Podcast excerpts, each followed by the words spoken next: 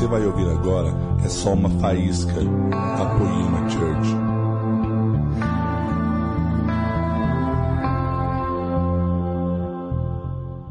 Tiago, capítulo 1.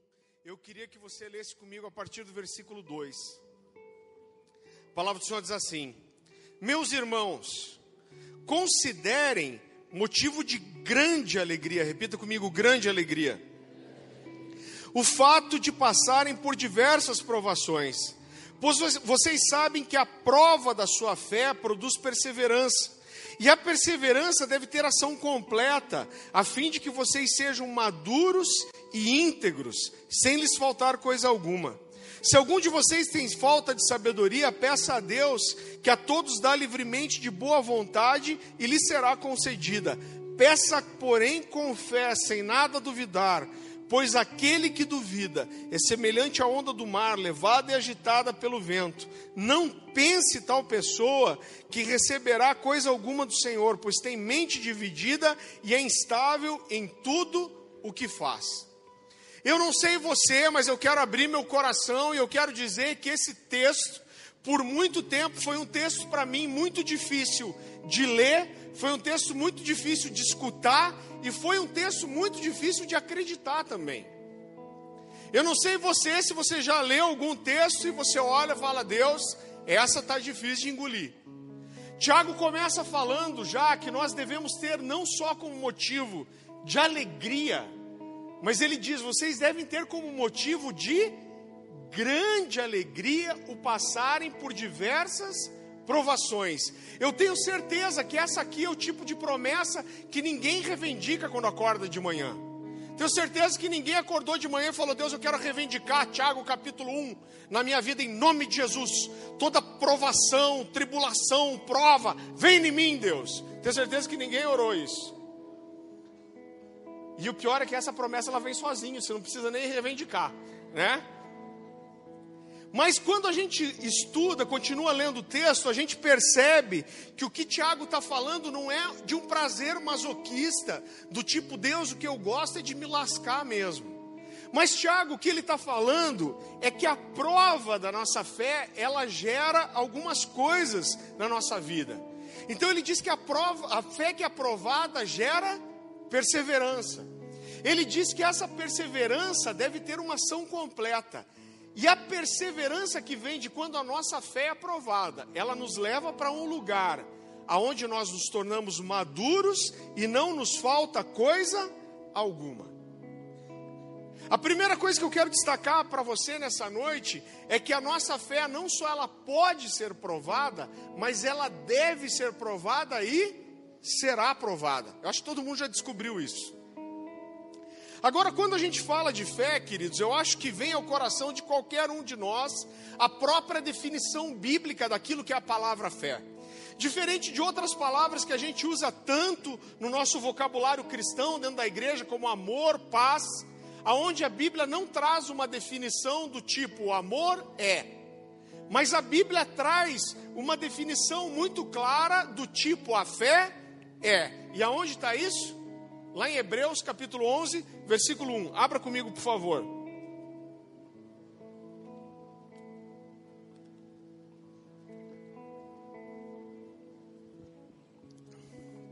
A palavra do Senhor diz assim, Hebreus capítulo 11, versículo 1. Ora, a fé é a certeza, repita comigo, certeza, das coisas que se esperam e a convicção, repita comigo, convicção dos fatos que não se veem. Eu não sei você, talvez isso seja muito pessoal, e eu tenho descoberto que uma das coisas mais importantes na vida cristã é a sinceridade. E eu quero ser sincero para você em dizer que muitas vezes eu li esse texto, e esse texto, em vez de estimular a minha fé, eu sentia que ele diminuía a minha fé. Por quê? Porque eu olhava para ele, eu dizia para mim mesmo e para Deus, eu falava: Deus, se a fé que o Senhor espera de mim é certeza e convicção, então talvez eu não tenha a fé que te agrada e a fé que move no sobrenatural. Eu olhava para dentro de mim e não é que eu não encontrasse fé, eu encontrava fé. Mas essa fé ela não era toda certeza e convicção. No meio do pacote tinha medo, insegurança, incerteza. E eu olhava para a minha fé e eu falava: Deus, talvez eu não tenha a fé que o Senhor espera de mim, então talvez a minha oração não seja atingida. Agora eu acredito que isso acontecia, querido, comigo e talvez aconteça com você, porque muitas vezes nós temos uma visão distorcida daquilo que é a verdadeira fé bíblica. Às vezes a gente olha para algumas situações na Bíblia e a gente acha que a fé que Deus espera de nós é uma fé totalmente linear, estável, uma fé totalmente ausente de segurança, uma fé onde não existe medo nenhum, uma fé estável e linear. E eu acredito que nem sempre isso seja verdade. Se a Bíblia diz que nossa fé será aprovada, porque ela está sujeita à prova. E é justamente o fato de nossa fé poder ser provada que torna possível que ela seja também aprovada. Afinal de contas, nada que não é provado primeiro pode ser aprovado. Eu acredito que existem alguns momentos aonde Deus nos dá aquilo que Hebreus capítulo 12, é, desculpa, 1 Coríntios capítulo 12 chama do dom da fé que é uma fé sobrenatural, poderosa, aonde não existe dúvida, aonde não existe incerteza, mas ela é para um momento específico. E eu acredito que talvez poucas vezes na nossa vida isso seja assim. Mesmo quando a gente vai para os maiores exemplos de fé que tem na Bíblia, e a Bíblia traz uma lista daqueles que nós chamamos de heróis da fé, Provavelmente na sua Bíblia, antes desse texto, tem um subtítulo dizendo Os Heróis da Fé.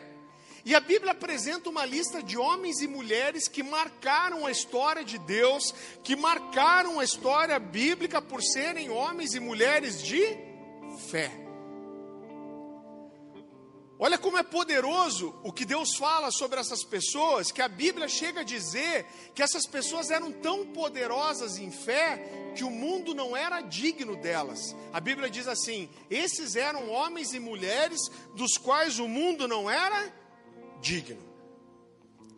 Mas quando a gente vai, queridos, mesmo para esses maiores exemplos de fé, a gente percebe que essas pessoas não apresentaram uma fé que era linear, uma fé onde não existia dúvida, onde não existia incerteza. Pelo contrário, esses homens e mulheres apresentaram talvez uma fé muito parecida com a minha e com a sua. Logo encabeçando a lista dos heróis da fé, a Bíblia apresenta um homem chamado Abraão.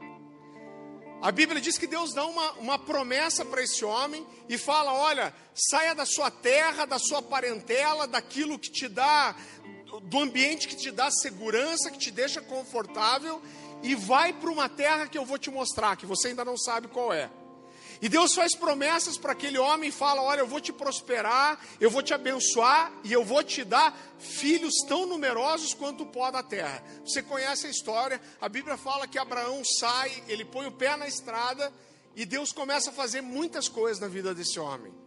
Só que alguns anos passam, cerca de 12 anos mais ou menos, e eu não sei como estava o coração desse homem durante, durante aquele dia, mas quando chega a noite, o coração desse homem está abalado. A Bíblia fala de uma noite onde, onde Abraão ele entra na sua tenda e ele rasga o coração dele para Deus. E ele fala assim: Senhor, o Senhor tem me dado muitos bens, o Senhor me deu ouro, me deu prata, me deu animais, me deu servos, me deu servas, mas o Senhor ainda não me deu um filho. E ele fala: Deus, o que, que adianta o Senhor me dar todas essas coisas? Porque se eu morrer hoje, o herdeiro de tudo aquilo que o Senhor me deu vai ser um Damasceno, um servo meu chamado Eliezer. A Bíblia diz que Deus aparece para esse homem, Deus manda ele sair da tenda, Deus tira daquilo que limitava a visão dele, que fazia ele não enxergar além, e Deus fala: Abraão, saia da tenda. Deus leva ele para fora da tenda e fala: Olha para as estrelas do céu. Você consegue contar as estrelas? Você já tentou contar as estrelas do céu? Eu já tentei. E eu imagino Abraão olhando para o céu e começando. Uma, duas, três, 1222, 1223. Deus, peraí que eu me perdi, vou ter que começar de volta. E ele falando, Deus, não dá para contar não. E Deus fala, Abraão, mais numerosas que as estrelas do céu vão ser os filhos que eu vou te dar. E a Bíblia fala que naquela noite Deus faz uma promessa para Abraão, que daria aquela terra como descendência aos seus filhos. Mas, querido, os anos vão passando. Quem aqui tem uma promessa de Deus que parece que não está chegando nunca, que faz muito tempo que você está esperando? Levanta a mão bem alto para eu ver. Você está precisando de promessas, vão liberar umas para você hoje. Querido, vão passando 8, 9, 10, 12 anos e a promessa não vem. E aí Abraão e Sara têm uma grande ideia. A Bíblia fala que Sara traz a sua serva chamada Agar para Abraão e ela fala: Olha, eu tive uma ideia. Você vai se deitar com Agar, você vai gerar um filho nela e nós vamos gerar, é, cuidar desse filho como se fosse o nosso próprio filho. E foi isso que ele fez. Isso não é algo que era exceção na antiguidade, isso acontecia muito. E a Bíblia diz que Agar dá luz a um menino chamado Ismael. E queridos, anos continuam passando. 15, 18, 20, 22, 23, 24 anos depois que Abraão tinha recebido a promessa. E a Bíblia fala que mais uma vez Deus aparece para Abraão e lembra a promessa dele, fala: Abraão, eu não me esqueci, eu vou te dar um filho de Sara. E a Bíblia diz que acontece o que dessa vez? A Bíblia diz que quando Deus lembra Abraão da promessa, ele dá risada. Vá comigo para Gênesis, capítulo 17.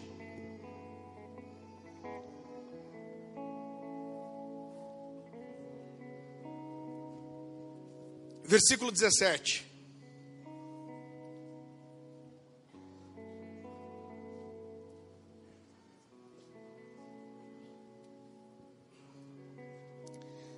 Gênesis capítulo 17, versículo 17, a palavra do Senhor diz assim: Abraão prostrou-se rosto em terra e riu-se consigo mesmo e disse: Poderá um homem de cem anos de idade gerar um filho?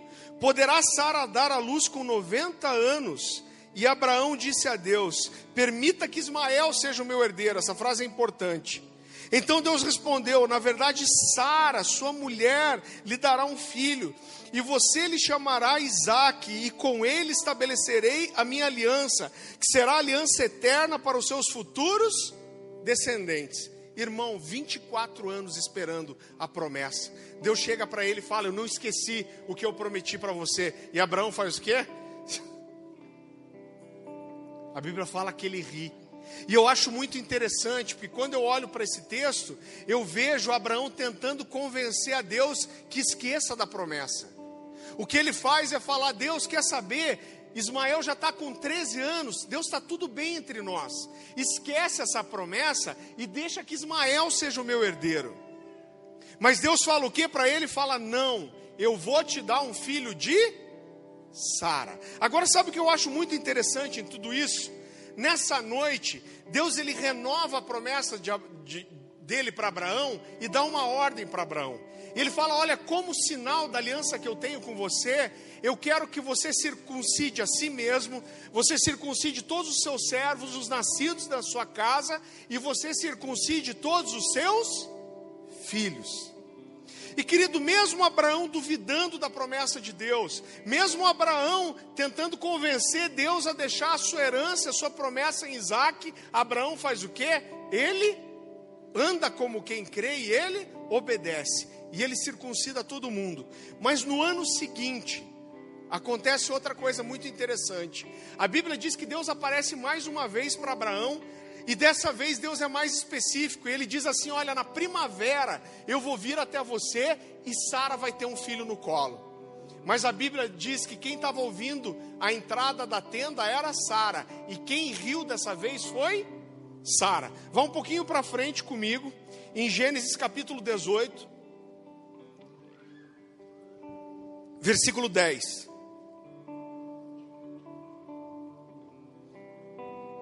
A palavra do Senhor diz assim: Então disse o Senhor: Voltarei a você na primavera, e Sara, sua mulher, terá um filho. Sara escutava a entrada da tenda atrás dele. Abraão e Sara já eram velhos, de idade bem avançada. E Sara já tinha passado da idade de ter filhos. Por isso, riu consigo mesma quando pensou: Depois de já estar velha e meu senhor já idoso, ainda terei esse prazer? Mas o Senhor disse a Abraão: Por que Sara riu? E disse: Poderei realmente dar à luz agora que sou idosa? Existe alguma coisa impossível para o Senhor? Na primavera voltarei a você e Sara terá um filho. Aí o texto começa a ficar engraçado. Sara teve medo e por isso mentiu. Eu não ri. Mas Deus remendou ela e falou: Não minta, você riu sim. É muito engraçado ver Sara tentando mentir para Deus, né, irmão? Irmão, esses dois são nossos heróis da fé de Hebreus 11.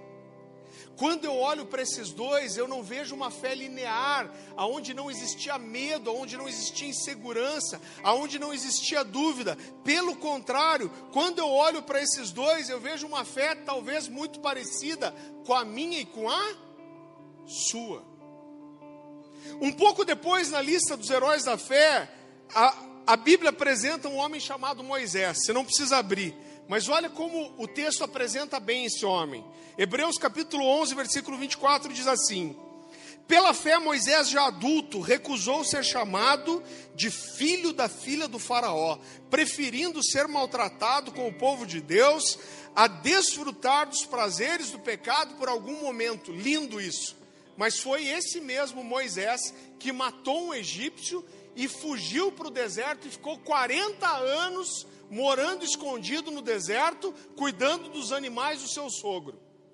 Às vezes eu pergunto para algumas pessoas quanto tempo Moisés ficou no deserto, e a maioria das pessoas diz 40 anos. Mas na verdade Moisés ficou lá 80 anos, porque ele ficou 40 anos escondido e mais 40 anos peregrinando pelo deserto.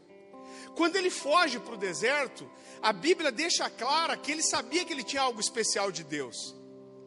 Ele sabia que ele tinha um chamado. Quando ele mata o egípcio, a Bíblia diz que ele esperava que os seus irmãos o reconhecessem como um libertador. Mas quando os hebreus se levantam contra ele, ele foge para o deserto. E queridos, se passam 5, 10, 15, 20, 25, 30, 35, 40 anos e esse cara não vê manifestação nenhuma de Deus. Eu acho muito difícil que esse cara acreditasse que Deus tinha alguma coisa para ele ainda. Mas a Bíblia diz que num dia, eu imagino que foi um dia como qualquer outro. Eu imagino Moisés acordando de manhã, fazendo o café dele, amarrando a sandália, pensando nos afazeres do dia, e a Bíblia diz que de repente aparece diante dele uma sarça que pegava fogo e não se consumia. A sarça é uma árvore muito parecida com a acácia umbrella que tem no, na África. Ela é uma árvore de galhos fininhos e ela fica tão ressecada por causa da falta de umidade do deserto e do calor, que é normal que essas árvores peguem fogo. Então o milagre não estava aqui nessa árvore pegar fogo. Só que o fogo que essas árvores fazem, elas, elas estão tão secas já, que é o que a gente chama de fogo de palha. Eu acho que na região aqui já não tem araucária, né? Mas lá no sul a gente tem araucária e, e, e, os galhos da araucária a gente chama de sapé ou de grimpa, chamam é, é, no Rio Grande do Sul. Então aquilo fica tão seco que faz um fogo muito forte. Né? Então se ateia fogo, faz aquele. Mas é um fogo de segundos. Em segundos aquilo lá só virou cinza. É isso que acontece com a sarça no deserto. Mas a Bíblia diz que Moisés viu que aquela sarça pegava fogo e não se consumia e ele se aproxima para ver, e a Bíblia fala que Deus fala com ele de dentro daquele fogo. Vá comigo para Êxodo capítulo 3, versículo 10.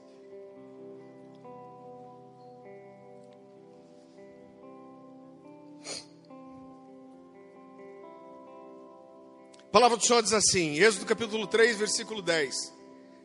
Vem agora e eu te enviarei a Faraó para que tires o meu povo, os filhos de Israel, do Egito. Então disse Moisés a Deus: Quem sou eu para ir até Faraó e tirar do Egito o povo de Israel? O que, que ele está dizendo? Ele está dizendo: Deus, teu GPS está com defeito, você errou o cara, eu não sou esse cara aí. Irmão, não sei se sou eu que tenho problema, mas eu consigo ler alguns textos da Bíblia e achar muito engraçados. Então eu sou o cara que ri lendo a Bíblia. Eu acho que esse texto que se segue é um dos textos mais engraçados da Bíblia. Você vê o trabalho que Moisés deu para ser convencido por Deus, irmão. Eu acho engraçado. Minha, esposa fala que ela fica irritada. Eu consigo dar risada. Vá comigo para Êxodo capítulo 4, versículo 1, um pouquinho para frente. Deixa sua Bíblia aberta aí. Moisés respondeu, respondeu a Deus: E se eles não acreditarem em mim, nem quiserem me ouvir e disserem: O Senhor não lhe apareceu. Sabe o que Moisés está dizendo? Ele está dizendo: Deus, eu vou chegar diante de todo o povo de Israel, que eram milhões de pessoas. Eu vou chegar diante do poder do Faraó, que era a nação mais poderosa da terra. E eu vou falar que Deus falou comigo de uma árvorezinha que pegava fogo e mandou ele libertar todo mundo. Faraó vai olhar para mim, o povo vai olhar para mim e vai dizer: Você é louco, Deus não falou com você, é nada. E aí, querido, Deus olha para Moisés e fala assim: Moisés, o que, que é isso na sua mão? Ele fala um bordão, uma vara. E o texto começa a ficar engraçado. Deus fala: joga a vara no chão. Ele joga a vara no chão e a vara se transforma em uma serpente, uma cobra. E a Bíblia diz que Moisés sai pulando e a cobra atrás dele. Aí Deus fala: pega a cobra pela cauda. Ele pega, ela vira de volta numa vara. Uau! Aí Deus fala, coloca sua mão no peito. Deus fala para ele assim antes: Olha, se eles não acreditarem nesse primeiro sinal, eles vão acreditar no segundo. Deus fala para ele: põe a mão no peito. Ele põe a mão no peito. Deus fala: tira. Ele tira a mão branca de lepra. Deus fala: põe a mão no peito de volta. A pior doença que existia na época. Ele põe a mão no peito. Deus fala: tira. Ele tira a mão sã de volta. E Deus fala: Moisés, se eles não acreditarem no primeiro milagre, talvez acreditem no segundo. Se eles não acreditarem no segundo, eu vou fazer ainda um terceiro. Você vai pegar a água do rio Nilo, você vai lançar essa água na terra seca, e quando ela tocar na terra seca, ela vai se transformar em sangue. Meu, quando Moisés viu todos esses milagres, a lá Steven Spielberg, ele se encheu de fé e falou: Deus, eu vou lá, eu vou falar com o Faraó, eu vou fazer todos esses milagres aí. Cara, só maravilha, poder, foi isso que aconteceu? Não. Olha a resposta de Moisés. Vá comigo para Êxodo capítulo 4, versículo 10. Um pouquinho para frente. A palavra do Senhor diz assim: Disse, porém, Moisés ao Senhor: Ó Senhor, nunca tive facilidade de falar, nem no passado, nem agora que falaste ao teu servo. Não consigo falar bem. Agora, olha como esse texto é poderoso. Quando ele diz isso, Deus fala para ele: Moisés, não sou eu que estou te enviando. Ele fala: Cara, não fui eu que fiz a boca e o que fala, ou o mudo. Não fui eu que fiz o ouvido, aquele que ouve, o surdo. Não fui eu que fiz os olhos, o que vê e o que não enxerga, e ele está dizendo: Eu sou com você, eu vou encher sua boca, eu vou falar através de você, e quando você abrir sua boca, você eu falando. E aí Moisés se encheu de fé, falou: Deus vai, ser, vai me usar, ele vai falar através de mim, eu vou. Foi isso que Moisés fez? Não. Vá comigo para Êxodo capítulo 4, versículo 13. Olha a resposta de Moisés. Ele, porém, respondeu: ah, Senhor, envia aquele que has de enviar menos a mim. E a Bíblia diz que depois disso se acendeu a ira do Senhor. Você percebe que Moisés foi o, ca o cara que teve a moral de tirar Deus do sério, irmão. Ele deixa Deus no grau, o cara é bom. A Bíblia fala que se acendeu a ira do Senhor, olha o que, que Deus faz depois. Ô Moisés, vamos fazer o seguinte então. Tá vindo Arão aí, teu irmão. Ele fala bem, não fala? Moisés diz: fala. Então nós vamos fazer o seguinte: eu vou falar para você, você vai falar para Arão e Arão vai falar para o povo. Telefone sem fio. Tá bom assim para você? Eu vou levantar um porta-voz para você falar. Aí Moisés fala: ah, Deus, assim acho que dá. E o texto termina muito engraçado, que Deus, quando Moisés vai saindo, Deus fala: "Ô oh, Moisés, não esquece a vara ali, porque você tem que fazer os milagres lá". Irmão, esse é nosso herói da fé de Hebreus 11. O homem do qual o mundo não era digno. Quando eu olho para esse homem, eu não vejo uma fé completamente ausente de dúvida, de incerteza e de insegurança, mas mesmo com medo, mesmo de segurança, ele anda como quem crê e ele obedece. Eu gostaria de falar de um último exemplo de um herói da fé. A Bíblia fala de um cara chamado Gideão, e Gideão representa, eu acredito, uma das fases mais tristes da história de Israel. Eu sei que o Leandro tem, o pessoal tem pregado aqui sobre entrar em Canaã. A Bíblia fala que, que Deus levanta Josué como sucessor de Moisés e eles entram na terra prometida. A Bíblia fala que acontece aquele evento das muralhas de Jericó que caem e eles tomam posse de Canaã. Mas quando a gente estuda a Bíblia, estuda um pouco de história, a gente percebe que eles não expulsaram os povos que viviam naquela terra. E querido, é muito triste isso.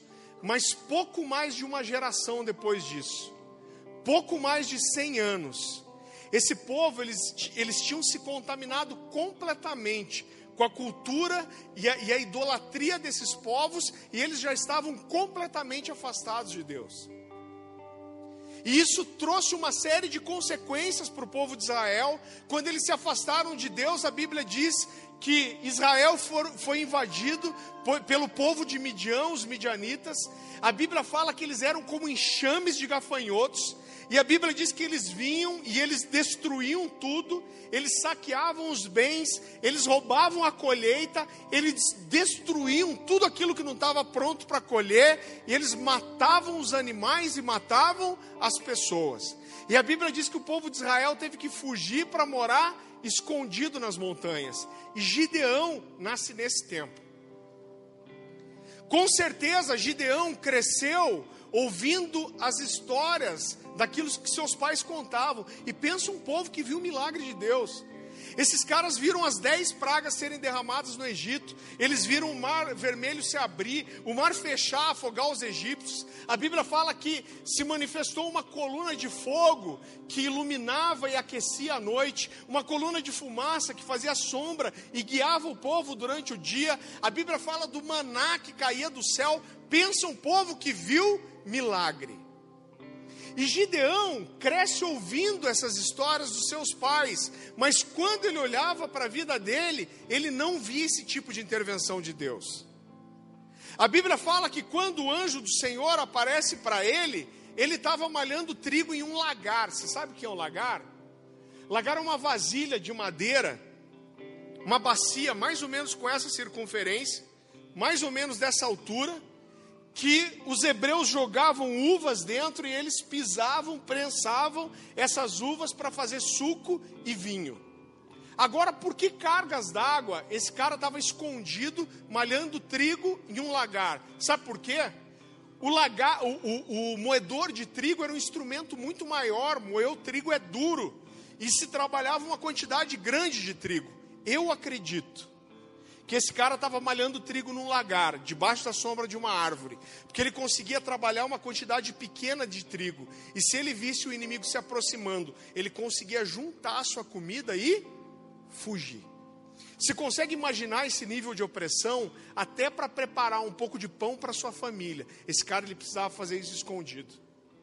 E a Bíblia fala que quando ele estava malhando trigo no lagar, o anjo do Senhor aparece para ele e já chega dizendo: O Senhor é contigo, poderoso guerreiro. Quando a, quando a Bíblia traz no singular o anjo do Senhor, isso é aquilo que a gente chama na, na teologia de uma teofania, é uma manifestação do próprio Deus, e nós acreditamos que aqui é uma manifestação do próprio Jesus. E querido, eu eu acredito, eu acho impossível que Gideão nunca tivesse imaginado como era ouvir a voz de Deus. Ele ouvia histórias sobre Moisés que falava com Deus face a face. Ele imaginava como era ouvir Deus, como era falar com Deus, como era ouvir a voz de Deus. Mas quando o anjo do Senhor aparece para ele, finalmente, e diz: O Senhor é contigo, poderoso guerreiro. Eu acho isso muito interessante. Esse cara ele não cai de joelhos em adoração, ele louva a Deus e agradece a Deus, mas sabe o que ele faz? Eu, particularmente, acredito que ele nem pensou no que ele fez. Ele rasga o seu coração e ele fala para Deus assim: O Senhor nos abandonou.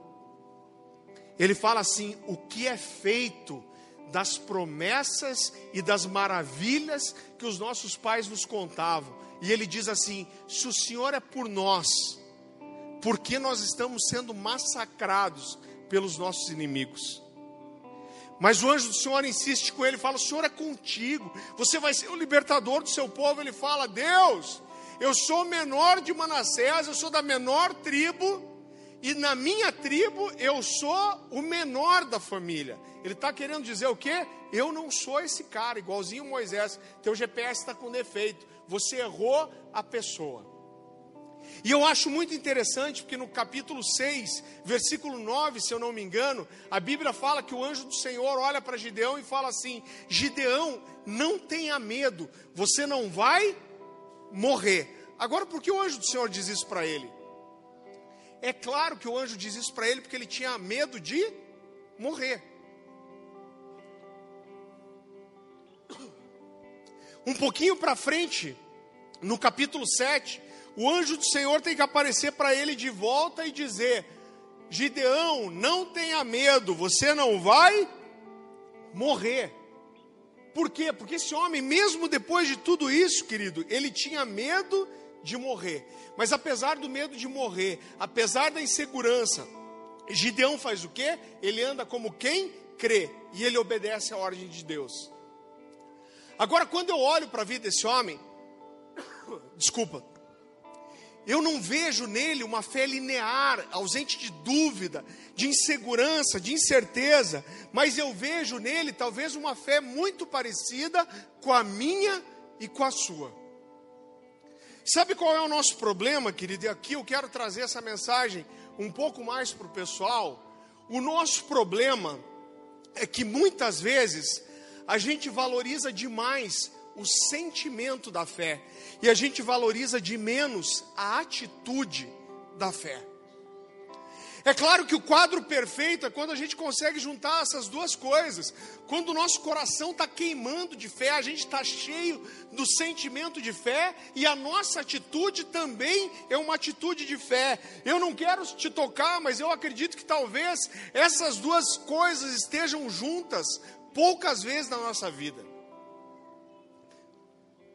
Quando você é um pastor de igreja, você pastoreia muitas pessoas, como eu e os pastores aqui, a gente percebe uma coisa: tem gente que tem fé muito fácil. Isso é da estrutura da pessoa. Ela crê, ela crê com facilidade, mas às vezes a sua atitude não é uma atitude de quem crê. Quer que eu te dê um exemplo? Pedro. Pedro está com Jesus e quando Jesus disse que ia ser morto, Pedro, cheio de fé, cheio de certeza, cheio de convicção. Ele diz assim: de forma alguma eu vou deixar o Senhor morrer. Se precisar, eu dou a minha vida para te salvar. Cheio de fé. Mas o que, que aconteceu? Quando Jesus é preso, antes do galo cantar três vezes, Pedro nega Jesus três vezes. O sentimento era de fé, mas a atitude não. Algumas pessoas, querido, por outro lado, talvez elas não tenham o sentimento da fé como elas gostariam. Não é que elas não sentem fé, elas sentem fé, mas no meio do pacote da fé tem dúvida, tem incerteza, tem medo, tem insegurança. Mas apesar do sentimento não ser como elas gostariam, elas andam como quem crê. Atitude de fé. Eu queria que você repetisse uma frase comigo. Diga assim: Eu não devo julgar a minha fé por aquilo que eu sinto. Repita comigo: Eu devo julgar a minha fé pela forma que eu ajo. Querido, mesmo que o sentimento da fé não seja como eu gostaria, mesmo que eu esteja com medo, mesmo que eu esteja inseguro, mesmo que eu tenha medo do amanhã, eu não vou andar de acordo com os meus sentimentos e eu vou andar em obediência, eu vou andar como quem crê, exatamente como os nossos heróis da fé. Eu queria compartilhar com você um pouquinho da minha experiência. Eu nasci num lar cristão praticamente, meus pais se converteram quando eu tinha um ano de idade.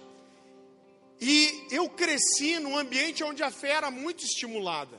Eu venho de uma família muito simples e meus pais nos ensinaram a colocar diante de Deus em oração todos os nossos desejos, todas as nossas necessidades.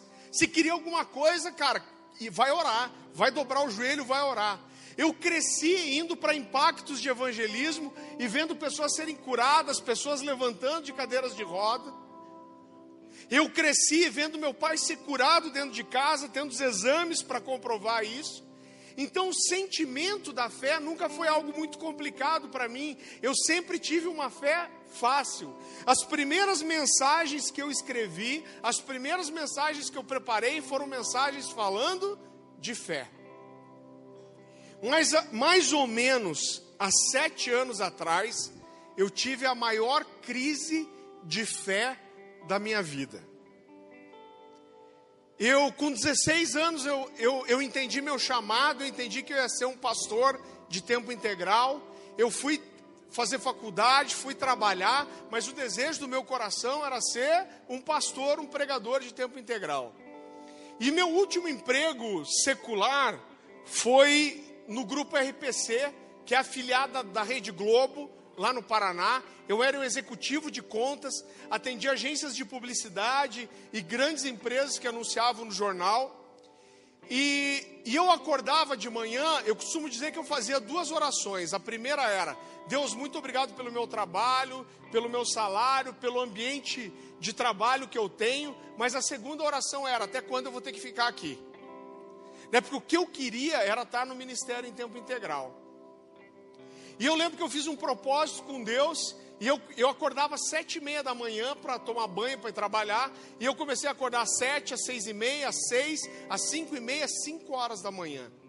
E quantas vezes eu chorei diante de Deus, e eu falava, Deus me aceita para estar no ministério, e Deus dizia, ainda não. Mas nesse período de oração, uma vez eu eu estou uma manhã orando, e Deus me diz assim: ó, em seis meses você pode pedir demissão do seu trabalho. Aquilo foi muito forte, eu escrevi no meu caderninho de oração. E, e a primeira prova que eu fiz foi falar com a minha esposa. Ela sempre dizia: Ó, você nunca vai sair para o tempo integral, eu vou continuar trabalhando. Ela falou: Acho que não é certo isso.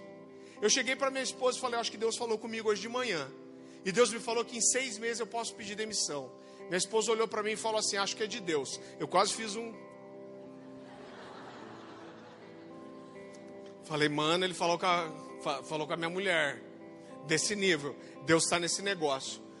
Uns 15 dias depois, eu estava numa reunião de oração que a gente tinha lá no alcance.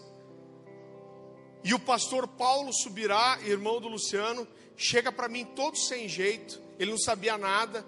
E ele falou assim: Farley, você sabe que a Bíblia fala, em parte profetizamos, em parte conhecemos. Eu falei: Ô Paulo, fala de uma vez. Ele falou, cara, você está orando para estar tá no ministério em tempo integral? Eu até sentei. Falei, por quê?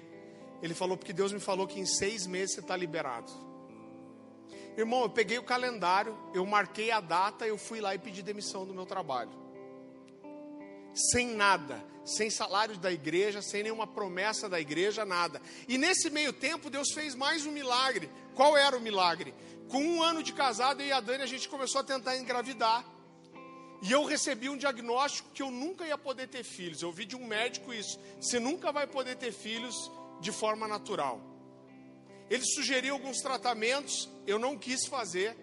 E eu tinha uma impressão que um dia eu ia receber uma palavra profética de alguém e Deus ia me dar um, um filho. Aí, uns. Aí a gente estava um dia numa dessas, nessa mesma reunião de oração, mas em outra semana. É perigoso orar, né? E a gente estava lá nessa reunião de oração, e aí o pastor Marciano, que é aqui da terra mesmo, acho que já veio aqui pregar, ele adora que eu fale isso. Pastor Marciano chegou para a gente e falou assim: a gente chama ele de uma forma mais formal de, de Marte.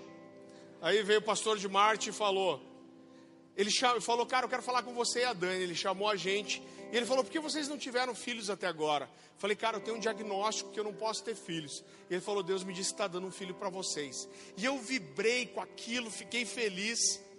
15 dias depois, a Dani começou a passar mal. Achou que era um gás, irmão. E eu levei ela no hospital, o médico falou: Eu quero fazer um teste de gravidez em você. E de repente a, a gente pegou aquele teste, ela estava grávida. E quando eu peguei aquele teste, fiquei louco. Eu falei: Ah, eu vou ser pai, eu vou ser pai. Eu não tenho emprego, eu não tenho plano de saúde, eu não tenho dinheiro. Irmão, você não descobriu isso ainda, você vai descobrir. Deus gosta de complicar o negócio. Deus escolhe Abraão.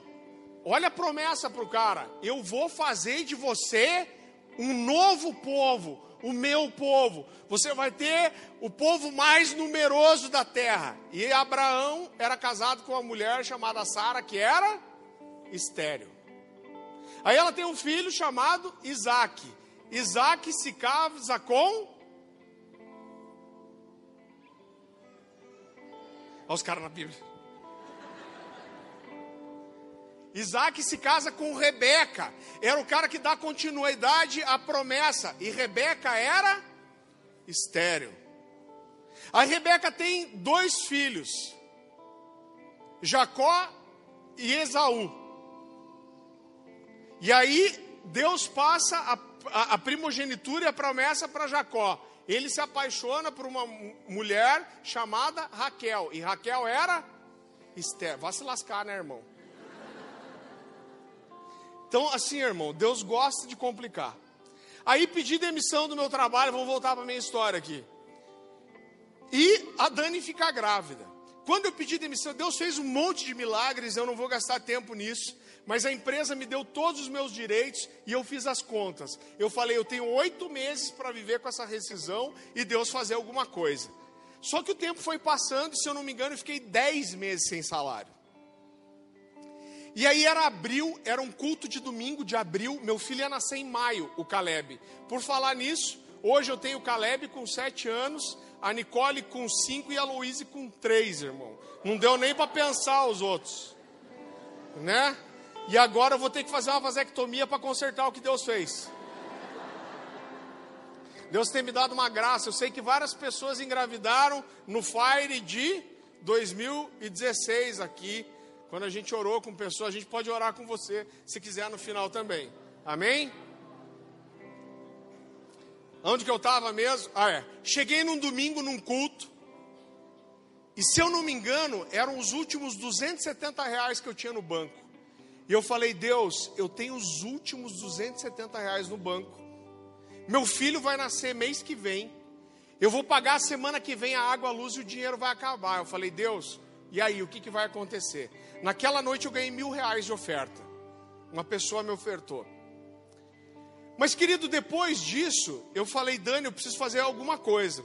Em 2007, eu tinha lançado meu primeiro livro e eu comecei a sair em algumas igrejas para pregar. E eu parei de fazer isso para estar tá mais na igreja local, porque o meu sonho sempre foi que a minha igreja me lançasse.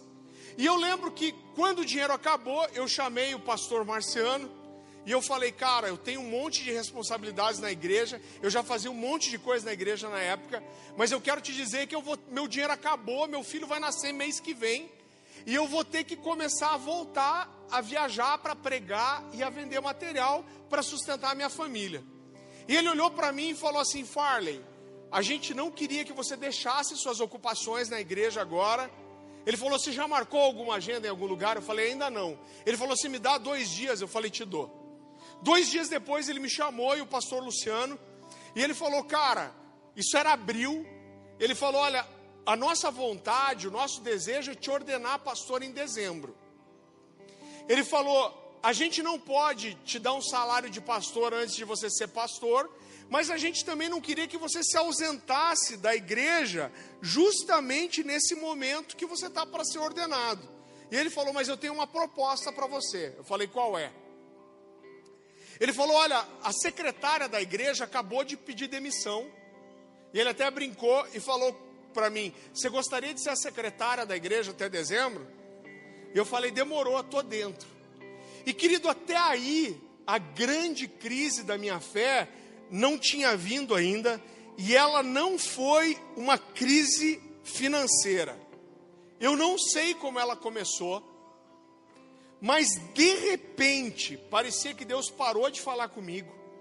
eu não sentia mais a presença de Deus, eu não ouvia mais Deus falar comigo, eu não recebia mais palavras proféticas. Nesse, nesses dez meses que eu pedi, meti o pé na água e pedi demissão do trabalho, irmão, todo mundo profetizava na minha vida. Quando chegou nessa fase, eu brinquei com o Luciano, eu falei, cara, se botar aqui o maior profeta do universo, da galáxia que existe hoje, aqui na igreja, tiver só eu no culto, esse cara vai dar uma profecia para alguém passar na rua, mas não vai dar para mim. Irmão, não ouvia nada de Deus. Pensa um negócio que ficou seco, não sentia mais Deus. E eu, e querido, não importa o quanto eu buscasse, orasse, jejuasse, parecia que tudo que era espiritual tinha cessado na, na, na minha vida. Eu não sei se você já se sentiu assim. Silêncio de Deus. E querido, eu passei a ter dúvida, insegurança, até das coisas que eu sempre tive certeza na minha vida.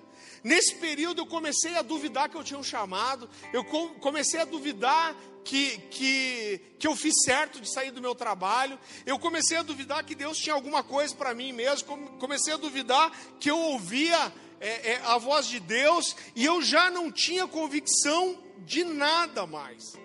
E logo nesse momento que eu estava vivendo todos os sonhos de Deus na minha vida.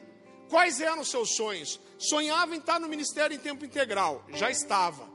Sonhava em ser um pastor, ia ser ordenado no final do ano. Sonhava em ser pai, meu filho tinha acabado de nascer. E querido, parecia que toda a minha fé tinha ido embora. E eu costumo dizer que eu não era nem um pastor ordenado ainda, e eu já sofria da síndrome aguda da burrice pastoral. Já ouviu falar dessa doença? Não. É uma doença que faz pastor achar que tem que ser super-herói e que não pode passar por coisas como desânimo, tristeza e falta de fé. E querido, foi uma fase assim muito difícil. A sensação que eu tinha é que eu não me reconhecia mais. Eu lembro de várias vezes deitar no colo da minha esposa e, e, e falar: Dani, eu não me reconheço mais. E eu chorava, irmão, e falava: Eu não estou pedindo para Deus mais poder, eu não estou pedindo mais fé, eu não estou pedindo mais nada. A única coisa que eu quero é voltar ao normal. Eu só quero ser como sempre. E eu comecei a revirar a minha vida, buscando, porque eu falei: Não é possível. Eu abri uma brecha para que o miserável do Satanás entrasse na minha vida e roubasse minha fé. E querido, eu comecei a revirar minha vida, procurando onde eu, de eu abrir essa brecha. Eu confessei coisa até que eu não fiz. Falei, não, vou, eu acho que, mas eu acho que eu nunca fiz isso. Mas por via das dúvidas, vou confessar já. Irmão, isso foi tão forte que eu acredito que uma das características principais que Deus me deu como ministério é a pregação. Deus tem me levado para pregar pelo Brasil todo, para pregar fora do Brasil. Essa é uma das principais características que Deus me deu como ministério. Mas essa crise foi tão forte que eu não conseguia preparar uma mensagem nova nesse tempo. Eu lembro que um dia eu estava indo para o culto de jovens lá no Alcance. E a Dani, minha esposa, falou para mim assim: Farley, o que, que você vai pregar hoje? Eu falei: Ah, vou pregar mensagem tal. Ela olhou para mim e falou: De novo? Eu falei, Dani, Deus não fala mais comigo. Como que eu vou falar com o povo? Eu vou inventar. Eu falei, Deus não fala nada comigo. Eu estava mesmo fazendo birra também, né? Falei, Deus não fala comigo. Eu não ouço Deus. Eu não tenho nada para dizer para o povo novo. E querido, eu lembro que as pessoas chegavam para a gente Dezembro estava chegando, a gente ia ser ordenado, toda a igreja sabia. Eu sei que é diferente daqui, todo mundo sabia que a gente ia ser ordenado. E as pessoas vinham e nos abraçavam e falavam assim: Ah, que alegria, daqui a pouco você vai ser nosso pastor. E dentro de mim eu me achava uma fraude. E eu pensava assim: Ah, se essa pessoa soubesse que logo ela vai ter um pastor que está sem fé. E querido, depois de chorar muito, depois de clamar muito diante de Deus, sabe o que aconteceu? Nada. Eu cheguei a repensar se eu ia aceitar ser ordenado ou não. E eu me fechei para orar com Deus. E eu tomei uma decisão que, no meu entendimento, era humana, carnal, porque não teve direção de Deus nenhuma. E eu lembro que eu cheguei para minha esposa e falei: Dani, eu tomei uma decisão. Se, e eu achava que Deus nunca mais ia falar comigo. Eu falei: se Deus nunca mais falar comigo, e eu nunca mais ouvir a voz de Deus, eu vou continuar andando em obediência em cima daquilo que Deus já falou, e eu vou andar como quem crê. E eu lembro que chegou o dia da nossa ordenação, a gente faz uma grande festa, e eu lembro que eles colocaram dois puffs no púlpito.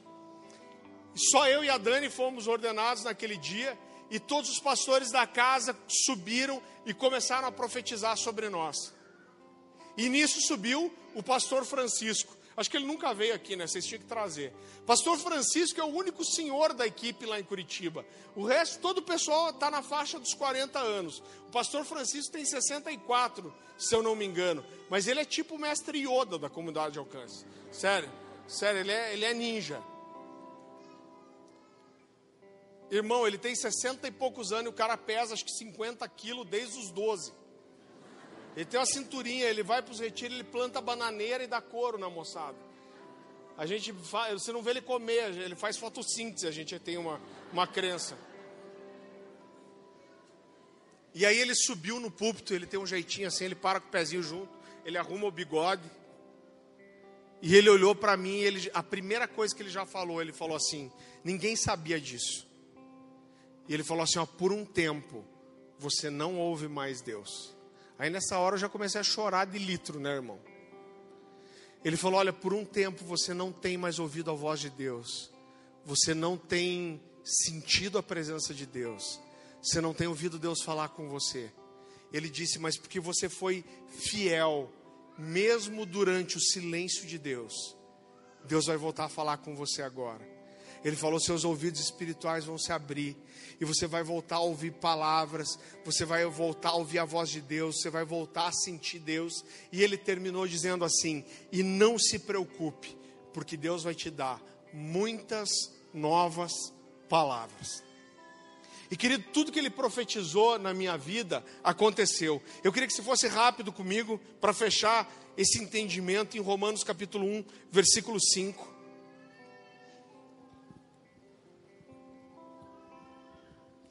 Grifa esse texto, anota. Eu amo os detalhes da palavra de Deus, olha como esse texto é precioso. Romanos capítulo 1, versículo 5. A palavra do Senhor diz assim: Por meio dele e por causa do seu nome, recebemos graça e apostolado para chamar dentre todas as nações um povo para a obediência que vem pela fé. Se fosse para você guardar uma única coisa dessa mensagem nessa noite, eu gostaria que fosse essa frase. Presta atenção no que eu vou te dizer. A obediência, ela é a mais profunda e poderosa expressão de fé genuína. A obediência, ela é a mais profunda e poderosa expressão de fé verdadeira. O seu sentimento provavelmente nunca vai ser linear, mas a sua obediência pode ser. Eu acreditava que eu estava obedecendo mesmo sem fé, mas eu quero dizer para você que a obediência, ela é fé. A obediência, ela é a expressão de fé. Queridos, pessoas tendem a, a, a fazer muita confusão em cima desse texto, e eu estou quase chegando no fim, eu queria pedir ajuda dos músicos já.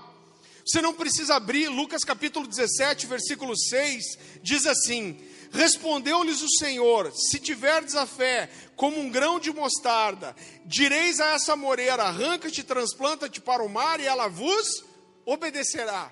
Eu já vi as pessoas trazerem as interpretações mais mirabolantes em cima desse texto, mas na verdade a interpretação desse texto é muito simples. O que mais o próprio Jesus falou sobre o grão de mostarda? E aqui eu queria que você abrisse comigo. Vá para Marcos capítulo 4, versículo 30.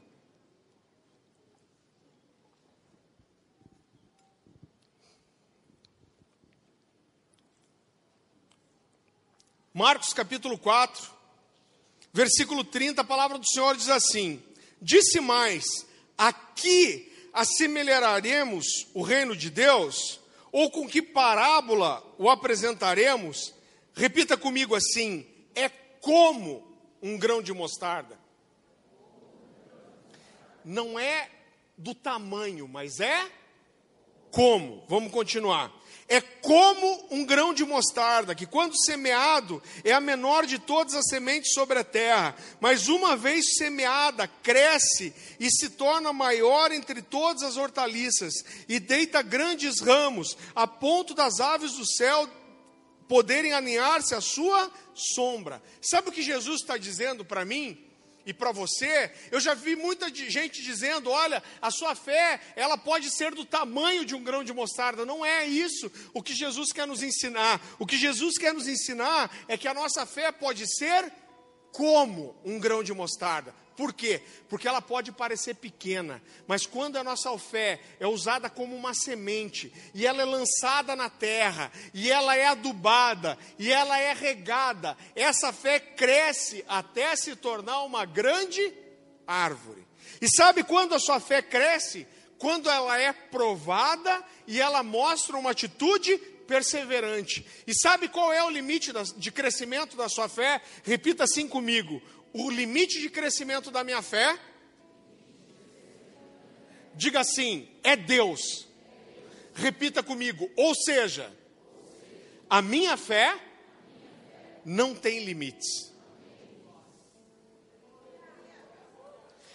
Queridos, eu quero te falar sobre um momento da, da Bíblia, um momento da vida de Jesus que é muito conhecido. Mas eu, eu, eu queria. Vocês podem começar o som já. Eu queria que você prestasse atenção em alguns detalhes, porque eu queria que talvez você se atentasse a algumas coisas dessa história que você nunca ouviu. A Bíblia fala de um dia que Jesus pregou para uma grande multidão. A Bíblia fala de 5 mil homens, só presta atenção em mim. Deus vai falar com você. Quero que você preste atenção. Tem algo que Deus quer ativar no seu coração. A Bíblia fala que Jesus pregou para uma multidão de 5 mil homens, fora mulheres e crianças. Os estudiosos falam que a gente está falando aqui de uma multidão, no mínimo, entre 10 e 20 mil pessoas. Provavelmente Jesus passou o dia em todo ministrando aquelas pessoas, e a Bíblia diz que quando chegou o final da tarde, quando o dia estava acabando, Jesus não quis despedir aquela multidão sem dar alimento para eles. E os discípulos falam: Jesus, aonde a gente vai arrumar comida para alimentar todo esse povo? E Jesus falou: Quem aqui tem algum alimento? E apareceram cinco pães e dois peixinhos. E a Bíblia diz que Jesus ora por aqueles pães e peixes, e ele multiplica os pães e peixes, e ele manda os seus discípulos servirem aquela multidão. Agora para para pensar uma coisa comigo. Você já pensou o que é para 12 homens servirem 20 mil pessoas, com certeza esse foi um dia trabalhoso. Esses 12 homens saem servindo essa multidão de talvez 20 mil pessoas. Eu imagino esses caras voltando carregando o cesto, dando graças a Deus que serviram todo mundo. Aí Jesus olha para eles e fala assim: agora volta e junta tudo que sobrou. Os caras olham para Jesus e e, e volto. E a Bíblia fala que eles juntaram 12 cestos cheios, um cesto para cada um. Irmão, com certeza isso foi muito cansativo. A Bíblia diz que depois disso, Jesus coloca aqueles homens num barco e manda eles atravessarem o mar em direção a Cafarnaum e ele sobe para orar numa montanha sozinho. A Bíblia fala que quando chega a quarta vigília da noite, Sabe quando era a quarta vigília da noite? Era entre três e seis da madrugada. Esses caras ficaram remando muitas horas, talvez mais de dez horas. A Bíblia fala que o vento era contrário, correnteza contrária, e a Bíblia diz que eles remaram cerca de 5 a 6 quilômetros. Irmãos, já pensou o esgotamento físico disso? Esses caras remaram a noite inteira com vento contrário, quilômetros, 5 a 6 quilômetros, era exatamente a metade da travessia, não adiantava nem voltar. A Bíblia diz que na quarta vigília da noite, Jesus percebe que o barco era açoitado pelas ondas e pela força do mar, e Jesus resolve ir andando sobre as águas até aqueles homens. Eu sempre olhava para esse texto e achava ridículo A Bíblia fala que quando esses homens veem a silhueta de Jesus no, no escuro, eles ficam desesperados e gritam: É um fantasma! Eu ficava pensando, como que esses caras que andam com Jesus, lado a lado, vão achar que é um fantasma? Mas quando eu comecei a pensar no esgotamento mental, o esgotamento físico, o medo de cair na água, o medo de morrer afogado, eu entendi. Mateus diz que esses homens ficaram aterrorizados quando eles viram a silhueta de Jesus. A palavra que eles conseguem, que eles escolhem usar é terror. Eles ficaram aterrorizados. E a Bíblia diz que quando eles gritam é um fantasma, Jesus grita: "Não tenho medo, sou eu". E a Bíblia diz que nessa hora levanta um homem. Quem? Um homem de pequena fé. A Bíblia diz que esse homem ele se levanta e ele fala: Se o Senhor, me ordena e ter contigo andando sobre as águas.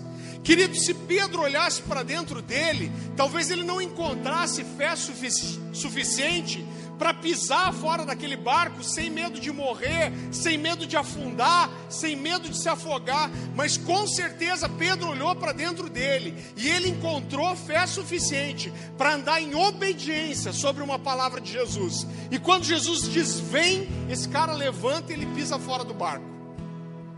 E a Bíblia fala que ele começa a andar sobre as águas. Mas mesmo vivendo aquele milagre tão sobrenatural, a Bíblia diz que ele começa a reparar na força das ondas e do vento, e ele começa a afundar. E nessa hora ele, ele grita: Mestre, socorro! A Bíblia diz que imediatamente Jesus agarra ele pela mão, puxa ele para fora da água e fala: Homem de pequena fé, por que você duvidou? E nós destacamos demais a falta de fé de Pedro. Mas naquela madrugada, onze homens voltaram para casa com uma história para contar. A história de terem visto um homem andar sobre as águas. Mas só um homem voltou para casa com a experiência de ter andado sobre as águas. Quem? O homem de pequena fé. Um homem que tinha a, a fé como um grão de mostarda. Mas esse cara usou sua fé em perseverança, em obediência. Ele adubou, ele regou essa semente e ele viu essa semente se tornar uma grande árvore e estender grandes galhos. Um homem que negou Jesus três vezes para não ser relacionado com Jesus. A Bíblia não diz isso, mas a história diz que Deus dá uma nova chance para Pedro. E a história conta que quando Pedro foi finalmente preso pelo exército romano, a história inclusive diz que Paulo e Pedro foram mortos no mesmo dia. Quando o exército romano chegou para esse cara e falou: nega o seu mestre, dessa vez ele não negou e ele não fugiu. E falaram para ele assim: se você não nega o teu Jesus, você vai morrer como ele, pregado numa cruz. Dessa vez Pedro falou assim: eu não nego e eu não sou digno de morrer como ele. Se você vai me pregar numa cruz, então me crucifica de cabeça para baixo, porque eu não sou digno de morrer igual ele. E a história conta que foi assim que esse homem morreu. E a minha pergunta para você nessa noite é: quem aqui tem um grãozinho de mostarda?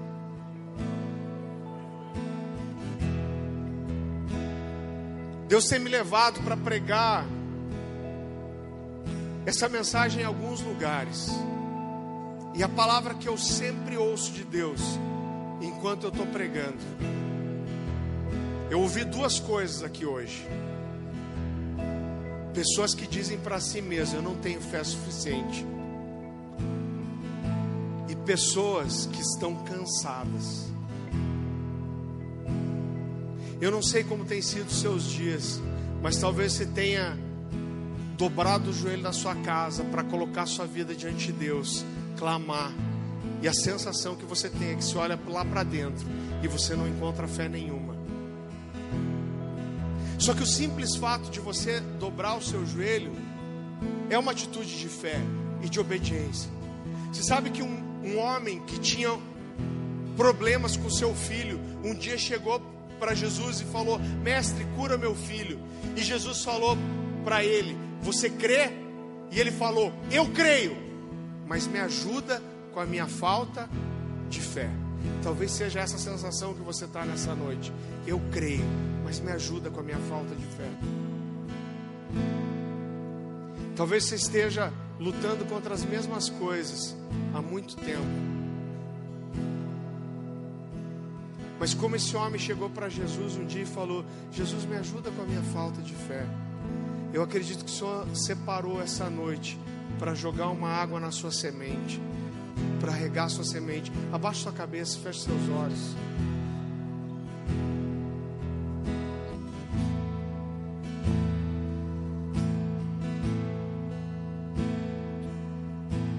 O Senhor fala no meu coração é que muitas pessoas estão lutando com a mesma coisa por muito tempo. E a sensação que você tem é de cansaço, é como se você tivesse fé para qualquer um, mas você não tem fé para você mesmo. Mas o Espírito Santo, ele quer regar, ele quer trazer vida para sua semente nesse dia.